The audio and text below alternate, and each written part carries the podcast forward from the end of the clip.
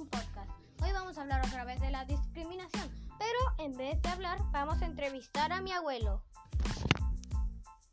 Bueno, sí, me llamo Isidro Aguayo Hernández.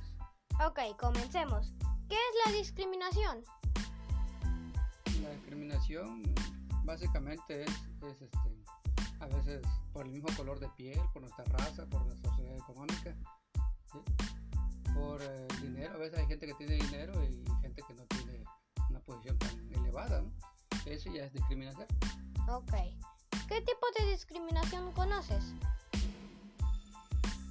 Eh, la discriminación, eh, yo conozco discriminación, he visto gente que discrimina ah, por su por el tipo de trabajo, porque muchos tienen estudios y otros no lo tienen. ¿sí?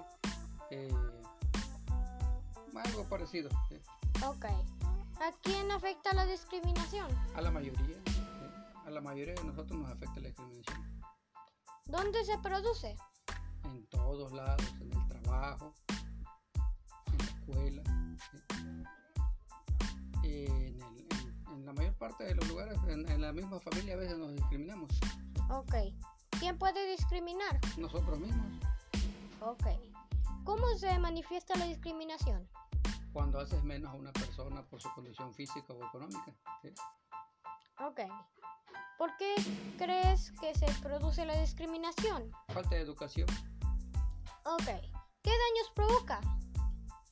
muchos daños psicológicos, emocionales. Ok. Y la última pregunta. ¿Hay leyes que pu- pueden sancionar actos de discriminación? Sí, hay, hay un organismo que se llama la Comisión Nacional de los Derechos Humanos. Ok. Gracias por compartir su tiempo. Hey, hoy hemos entrevistado a mi abuelo sobre qué es la discriminación para él. Muchas gracias. Ok, gracias. Bueno, y ya terminamos. Gracias a mi abuelo por dar unos puntos en específico sobre discriminación. Yo soy Joel y nos vemos para la próxima. Adiós.